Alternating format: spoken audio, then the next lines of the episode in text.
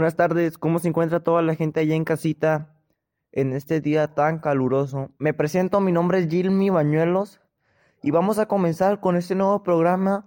Esta es la primera edición de este programa llamado Radio Katzo. Estamos transmitiendo desde Tepic, Nayarit, en la zona de Villas del Roble de las Canteras. Pero el día de hoy para este programa no me encuentro solo me encuentro acompañado de mi compañero y uno de mis más fieles amigos. Así es mi compañero Jimmy. Y para toda la gente que nos sintoniza desde casita me presento. Mi nombre es Román Arciniega Arciniega y les hago la cordial invitación a quedarse con nosotros, ya que hablaremos sobre el poderosísimo imperio romano y el auge del renacimiento en Italia. También hablaremos sobre su gastronomía y sus lugares turísticos. Para esto me acompaña un gran historiador y una guía de viajes. ¡Comencemos!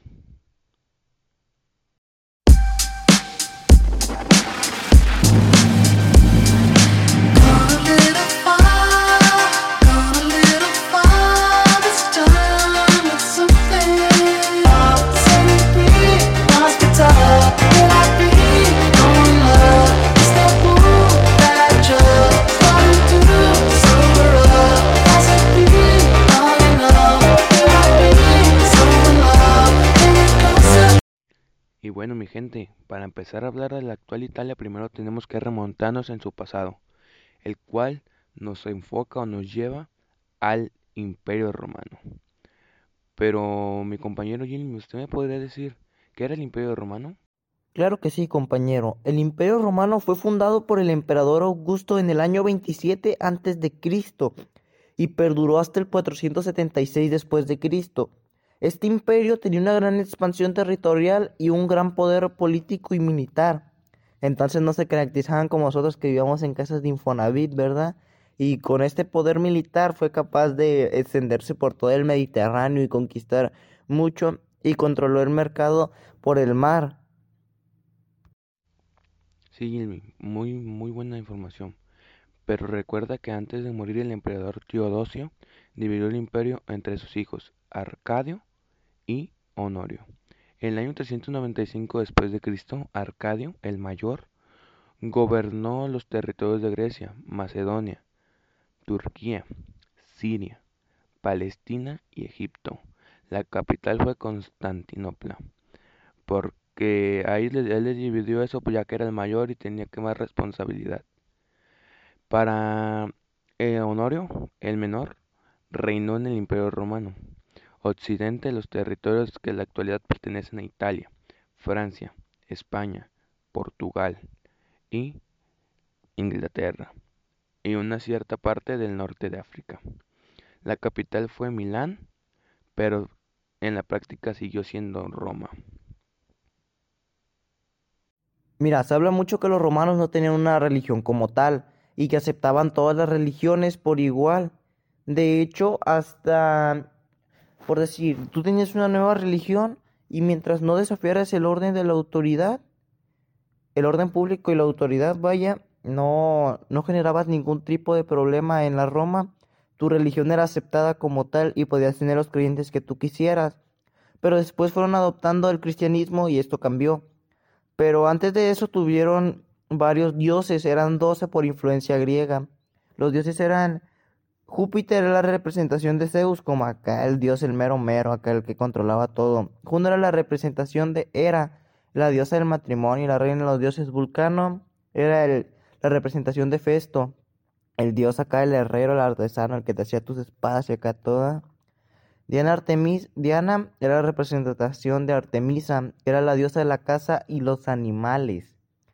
Febo era la representación de, Apolo, el dios de la belleza y la música. Minerva Atenea, Minerva era la representación de Atenea, diosa de la sabiduría, acá la diosa que sabía todo y todos los jales y todo cómo te mueves. Venus era la representación de Afrodita, que eran los dioses de la belleza y el amor, acá me lo medio afeminaron al Venus. ¿eh? El Ceres era la representación la representación de Dremeter, el dios de la agricultura. Acá el que te decía, no, pues mete el talache así y siembra la cabina acá, El Neptuno era la representación de Poseidón, el dios del mar y del océano. Acá controlaba todos los tiburones y todos los pescaditos. Marte era la representación de Ares, el dios de la guerra. Mercurio era la representación de Hermes, el dios del comercio y el mensajero de los dioses acá que te decía, vara, vara, pásele, todo tranqui, 5 por 10 pesos. Vesta era la representación de Estia, la diosa del hogar, la que llegaba y ya tenía sus chiles en hogar y bien preparados para comer. Y el dios de y el Baco fue y Dioniso fueron el dios del vino y de la fiesta. Y por último, pero no menos importante, Plutón es la representación de Hades, el dios del inframundo, acá donde te sale el chamuco y acá te mandan a tus pecados. Y esos fueron los dioses que tenían los antiguos romanos. Wow, fantástica información, compañero. Pero se dice que de los romanos adoptaban la religión de, con más creyentes en la actualidad para tener un mayor dominio sobre su población. Pero la verdad no creo que sea cierto, porque no puede ser que de la noche a la mañana se hayan hecho creyentes de Dios. ¿O usted cree que sí, compañero? A mí se me hace algo imposible. Pero allá cada quien, ellos sabrán.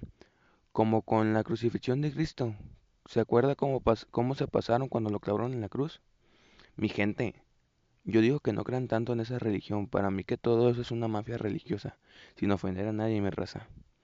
Además, esta, esta organización no siempre se ha visto con esas intenciones de paz y amor al prójimo, ya que hubo una época llamada la Santa Inquisición, donde asesinaron a un total de 32 mil personas y sometieron a, a penitencia a 300 mil. Y para salir de este tema, vamos a complacerlos con esta bella melodía que dice así.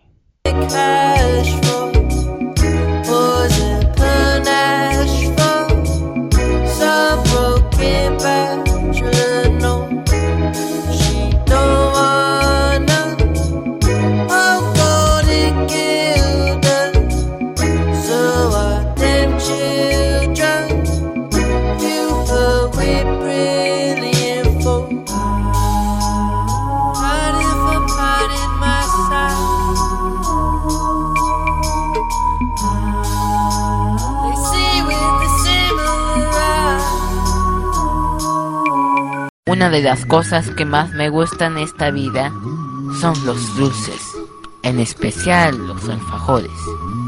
Son tan suavecitos que se deshacen en mi boca.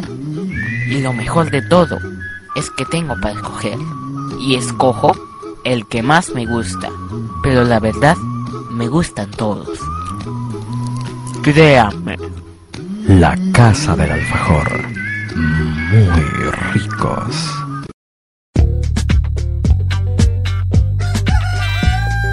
Todas las mañanas me despierto muy hambriento y sigo el olor que me lleva en el viento. Pollo yo, taco yo, tostayón, voy por el auto yo. Quiero pollo yo, dame pollo yo, pide para llevar en el auto yo. Quiero pollo yo, dame pollo yo, pide para llevar en el auto yo. Ay papá, un pollito. Gusta el polloyón.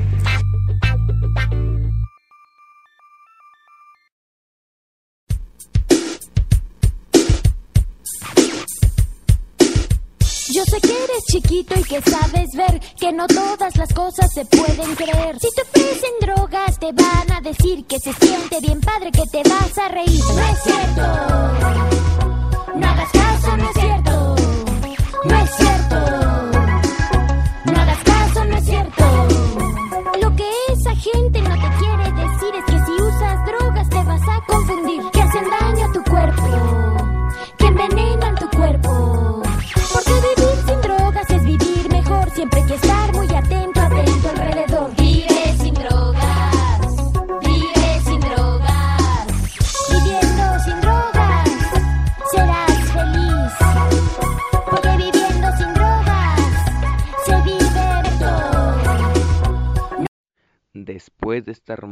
Melodía y estos comerciales, hablaremos sobre el renacimiento de Italia.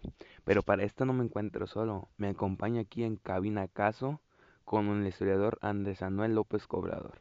Un placer que esté con nosotros, compañero Anuel. ¿Cómo se encuentra el día de hoy? Me encuentro muy feliz de estar aquí con ustedes en la cabina y hablando para su audiencia. Eh, está muy chido. Muchísimas gracias compañera Noel por aceptar nuestra invitación. Me queda claro que en el Renacimiento fue una de las épocas más importantes para Italia y para el mundo. Pero hay una duda que me inquieta. Así que me podría hablar más sobre el tema. Sí, claro, el Renacimiento fue una de las épocas más importantes para Italia. Esta época marcó un antes y un después en, en todo el mundo, de hecho. Esta época está muy chida por los genios. Los genios que surgieron de esa época, todos estaban así, bien, bien chidos de la cabeza. En esta época hubo muchísimos avances científicos, como la anatomía, supieron más de la anatomía del cuerpo humano, más de la arquitectura, ya no utilizaban solamente lo gótico, también metían más cosas. También hubo avances en todo. Sí, sí, sí. Este periodo se caracterizó por sus grandes genios. De hecho, un dato curioso es que todas las tortugas ninja tienen los nombres de, de los genios de la época renacentista. Un ejemplo de ellos es Miguel Ángel. Él fue un escultor, pintor e arquitecto. Él fue al que le encargaron que pintara el rostro de Jesús de Nazaret, que conocemos hoy en día. De hecho, hay una historia detrás de eso, ya que dicen que Miguel Ángel tenía un amante. Y, y tanto que amaba a ese amante, quiso plasmarlo para que toda la humanidad lo pudiera ver. Entonces, el... ¿Cómo se dice? Sí. Entonces, el Dios que conocemos ahorita en Jesús es, la, es el rostro de un homosexual. Algo muy raro, ¿no? Y también él se encargó de, de crear la, la escultura del David, el que tiene el miembro muy chiquito. Otro de los grandes genios fue Leonardo da Vinci. Este, este, este para mí ese genio más grande de, de toda la historia porque sabía hacer de todo. Sabía, fue pintor, anatomista, arquitecto, paleontólogo, artista, escritor, escultor, filósofo, ingeniero, inventor, música y poeta. ¿Usted cree? Hizo de todo más que, que la mayoría de los que de los genios de ahorita. Él fue una de sus figuras más importantes, sus pinturas fue la Gioconda, mejor conocida como la Mona Lisa y también se le, se le consideraba un genio de la simetría, ya que, según cuando junta sus, sus obras, se hace alguna, una cara así bien rara, pero es que estaba bien, era muy preciso. Donatello, Donatello también fue un genio muy importante. Él fue un artista y escultor. Él, él fue del, del Renacimiento temprano y fue el que agregó el relieve a las esculturas así para que se viera súper real y todo eso. Y Rafaelo. Rafaelo fue un pintor y arquitecto. Él se encargó de crear la Basílica de San Pedro y también pintaba muchísimas cosas. Una de sus obras más importantes es la Escuela de Atenas. Me parece perfecta y muy precisa esta información, ya que nos da a conocer sobre estos personajes tan importantes de esta época, ya que marcó tanto el avance tecnológico en Italia como en el mundo entero. Algo que me causó mucha atención fue de cómo Leonardo da Vinci hizo bastantes aportes a las ramas científicas y artísticas. ¿Me puede dar un poco a conocer más sobre este personaje? Sí, de hecho, yo pienso que Da Vinci estaba demasiado adelantado para su época, ya que él tenía proyectos demasiado, demasiado adelantados para esa época del Renacimiento. Esos proyectos ya forman parte del mundo actual, pero en esa época estaba imposible imaginártelos. Él pensaba que si utilizábamos una, una base cuadrada y poníamos una, una estructura piramidal arriba, el aire iba a caer bueno, iba a pegar en la estructura y no, y, y, ibas a caer lentamente, claro, si te aventabas de una altura de 10 metros para arriba. Él pensaba que pasaba todo esto y, y es como el prototipo de paracaídas que hoy conocemos en día. Este es uno de los proyectos más importantes y más conocidos de Da Vinci, que es el planeador alado. Él decía en cientos de escritos que el humano podía volar y diseñó un montón de máquinas voladoras que estaban inspiradas en la anatomía de las aves. Contaba con una estructura que estaba conectada a dos alas y él pensaba que si el humano movía las alas hacia arriba y hacia abajo, se iba a poder volar. Él se fijó completamente en las aves. Y el, motor de este, de esta, esta, de esta estructura era el, el piloto, el humano, ya que él tenía que mover con todas las extremidades de su cuerpo el, el planeador. El tornillo aéreo. Este es como un prototipo del helicóptero, ya que él pensaba que si utilizabas en una base sólida y adentro había algo atornillando, se tenía que elevar hacia arriba. El modelo contaba con una carcasa abierta y estaba equipada con asientos y mandos para pilotar el artefacto. Vehículo autónomo. Se trataba de un, de un vehículo que estaba considerado, está considerado como la primera creación robótica de la historia. Es, es como un carro de madera con muelles de ballestas al lado. Y entonces los muelles de ballestas hacían eso y daban propulsión al carro. En 2004 se intentó este prototipo y efectivamente funcionaba. Ah, avanzó como 4 metros. El traje de buceo. Él no fue el primero a empezar en el traje de buceo, pero sí fue uno de los que lo llevaron a como tipo a conocer. Él pensaba que si utilizabas mucho cuero, pues ibas a, ibas a bajar y así. Entonces, el proyecto contaba con un, una chaqueta y unos pantalones una máscara con gafas de incrustaciones de cristal. Estaban conectadas a una manguera que estaba fabricada de cañas y estaba conectada a una campana que flotaba en la superficie. El carro blindado. El, este fue porque uno de los clientes más ricos de, de Da Vinci, Lodovico Sforza, eh, defendió el Estado italiano contra la invasión del ejército francés y Da Vinci diseñó una serie de instrumentos, entre ellos el vehículo blindado, que podía moverse a, todo, a todas direcciones sin, para, sin y disparar. La invención consiste en un carro impulsado a mano y cubierto de hojas de metal. Las aberturas en el metal permitían a los soldados italianos disparar sus armas sin ser alcanzados por el fuego enemigo. Sin embargo, este diseño solo se quedó entre los bocetos del genio. Sistema de irrigación. Da Vinci realizó proyectos de bombas para pozos, ruedas hidráulicas y otros avances de la ingeniería, utilizando el mismo principio que se utilizó en el prototipo de helicóptero del tornillo. Él pensaba que el mecanismo permitía elevar y transportar el agua con mayor facilidad y rapidez, haciendo girar lo que llamó el tornillo sin fin. El agua podía ser trasladada a un nivel más alto mediante una serie de giros helicoloides. El hombre vitroviano es una de las imágenes humanas más reconocidas del mundo, una visión del hombre como centro del universo que queda inscrito en un círculo y un cuadrado. El cuadrado es lo base de lo clásico. El módulo del cuadrado se emplea en toda la arquitectura clásica. El uso del ángulo de 90 grados y la simetría son bases grecolatinas de la arquitectura en el que se realizó un estudio anatómico buscando la proporcionalidad del cuerpo humano, el canon clásico o la belleza ideal. Da Vinci modeló su forma humana perfecta besándose, basándose con las proporciones postuladas por un Vitruvio, un arquitecto romano del siglo I a.C., quien Julio César encargó la construcción de máquinas de guerra. Y también dicen que él creó como, él quería tener hijos, entonces creó como un tipo de hijo y, y, le llamó Bambino, que es niño en, en, en italiano.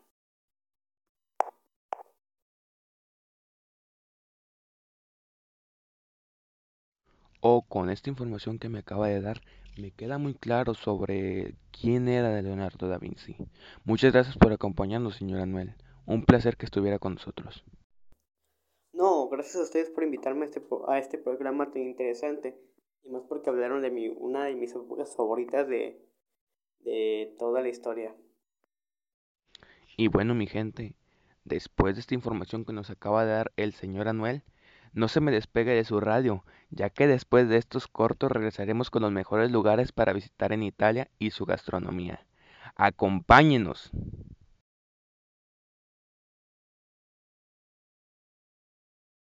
Ya te perdiste, ¿verdad? ¿Como nunca me escuchas? ¡Claro! ¿Qué nos faltaba? Ah, ¿por qué no? El camino de piedras. En lugar de ir por la carretera, no. Vámonos por las piedras. ¿Para qué quieres GPS si nunca lo usas? ¿Y ahora por qué te paras? Pues porque ya llegamos. ¡Ay, súper! Tenemos una llanta para cada camino. Familia Camioneta Michelin. Mejor desempeño en cualquier superficie. Michelin. La mejor forma de avanzar.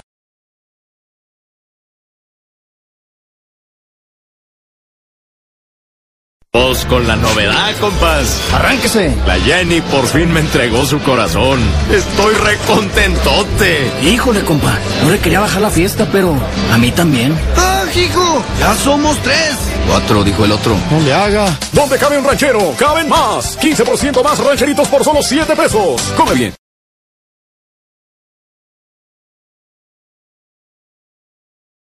Los chavos siempre cuestionan todo a los adultos, siempre piden respuestas. Pues bien, aquí las tienen todas. Pregúntale a tu madre, no eres adoptado. Busca un trabajo, porque lo digo yo. ¿Tengo cara de banco? Sí, soy humano. Cállate. ¿Puedes repetir la pregunta? No te saldrá nada en la mano. Tu herencia será el estudio. Sí, soy tu padre. Esperamos que así nos dejen tranquilos algunos años. ¿Alguna otra pregunta? Este es el lado Coca-Cola de la vida. Tómalo bueno, haz deporte.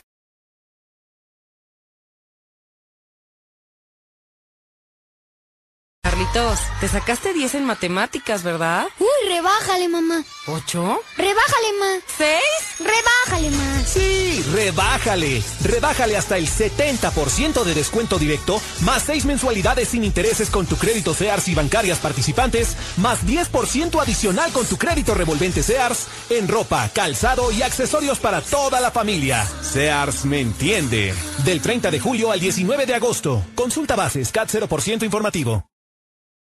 Me parece muy interesante el tema del renacimiento, pero ahora toca hablar sobre los mejores lugares turísticos y la gastronomía de Italia. Pero para esto no me encuentro solo, me encuentro acompañado de una guía de viajes llamada Ashley Padrón. Buenas tardes. Gracias, me encuentro muy contenta de estar aquí con ustedes. Realmente me encantó la invitación ya que hablan de mi país favorito. Señorita guía, ¿nos podría decir cuál es la mejor ciudad para visitar de la Italia? Bueno, pues mira, la verdad no sabría decirte una en especial, ya que todas son demasiado hermosas, pero te daré dos opciones. Roma es una de las ciudades más importantes de Italia, gracias a sus construcciones arquitectónicas y artísticas que son muy muy antiguas, pero también demasiado hermosas. Se halla en Italia, en la región de Lazio, y es factible ir con facilidad desde cualquier destino europeo si tomas un vuelo directo al urbanismo desde locaciones cercanas, como puede ser Francia e Italia, y el paseo dura aproximadamente unas 3 horas, pero es sumamente cómodo. Roma también tiene una buena cantidad de ruinas que derivan del apogeo histórico del extinto imperio, por lo que si te gusta la arqueología debes ir a visitar algunos espectaculares yacimientos, en serio que te encantarán. El Coliseo es uno de los paseos obligatorios de Roma, se trata de una fabulosa construcción inmensa donde los gladiadores lucharon a la muerte durante siglos. ¿Te imaginas estar en esa época? O sea, ser un gladiador y luchar a la muerte. Qué arriesgado pero interesante, ¿no? Se halla en la Orentina y acercarse sencillo si tomas el metro en la estación Coloseo. También te gustará hacer un recorrido familiar a la famosa Fontana di Trevi que se dice que es la fuente más hermosa por excelencia de todo el mundo. Es un buen sitio para tomar una foto, porque el paisaje urbano es demasiado hermoso, sobre todo si vas en la mañana, porque hay poca gente y así sería mucho más fácil tomar esta foto. En las noches también es muy hermoso porque la fuente se ilumina mientras colorea los edificios de luces vistosas, por lo que será un paseo genial. Te gustará terminar el recorrido por Roma comiendo en un fantástico restaurante italiano, porque sirven comida internacional con sabor mediterráneo. Claudia Ristorante Pizzería Italiana es una clásica pizzería que ofrece masas con sabor tradicional y muchos sabores increíbles, como encurtidos y pescados. Se hallan en el barrio Basilio, a 15 minutos del centro, y te va a encantar comer allí, sobre todo si vas con tus pequeños. Realmente les encantará y te amarán por toda la eternidad. No, pues la verdad que sí se antoja ir a visitar la Roma, pero pues ni para el camión para ir a las centrales de autobuses no se alcanza, menos para el avión. Pero ¿cuáles son los platillos más representativos de la Italia, señorita guía? Mira, De hecho, Italia tiene una de las gastronomías más ricas del mundo, en serio. Por ejemplo, están las focaccias. La focaccia es algo muy similar a la pizza, pero se diferencia de que esta es más gruesa y mucho más esponjosa. Aparte, no suele llevar salsa de tomate. Lo habitual es servirla con aceite de oliva, sal y algunas hierbas aromáticas. Fuera del país transalpino se utiliza a menudo como pan para hacer sándwiches y bocadillos. La pizza. Bueno, no creo. Yo digo que todo el mundo conoce lo que es la pizza, ¿no? Algo muy delicioso, la verdad. Esta variante enriquecida del pan tiene su origen en el Nápoles del siglo XVII, más o menos, donde empezó a hacerse tal y como hoy la disfrutamos. Sin embargo, habría que esperar a finales del siglo XIX para que le añadieran queso, nuestro ingrediente favorito. El pan es un postre piamontés con. Realmente es muy delicioso si te gustan los dulces lácteos y cremosos. Significa literalmente nata cocida y lleva nata, leche, azúcar y cola de pez u otro gelificante similar. Es habitual acompañarlo de frutos rojos, chocolate o caramelo. Me parece mejor con chocolate, pero cada quien sus gustos, ¿verdad? Es una receta de principios del novecenteno italiano con gran difusión. El tiramisú. Este popular postre es símbolo de la repostería italiana, pero sus orígenes son muy recientes, aproximadamente en los años 60 del pasado siglo. Los estudiosos sitúan su origen en Treviso, un pueblo de la región veneta.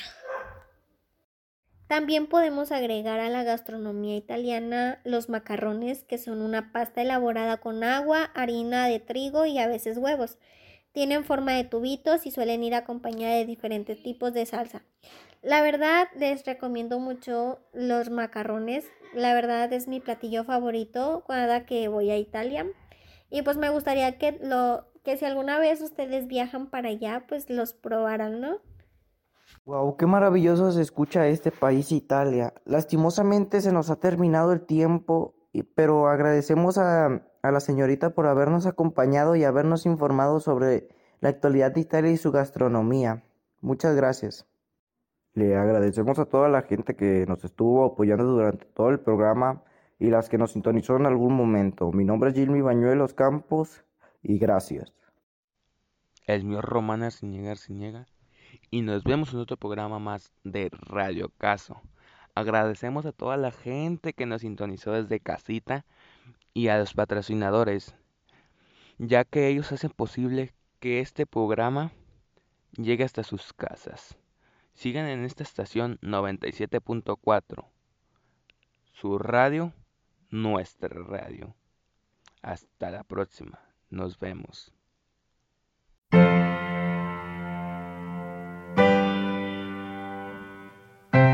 Io sono il capone della mafia. Io sono il figlio della mia mamma. Tu sei un estroncio di merda. E un filo di Troia in Venezia. Venezia, Venezia, Venezia,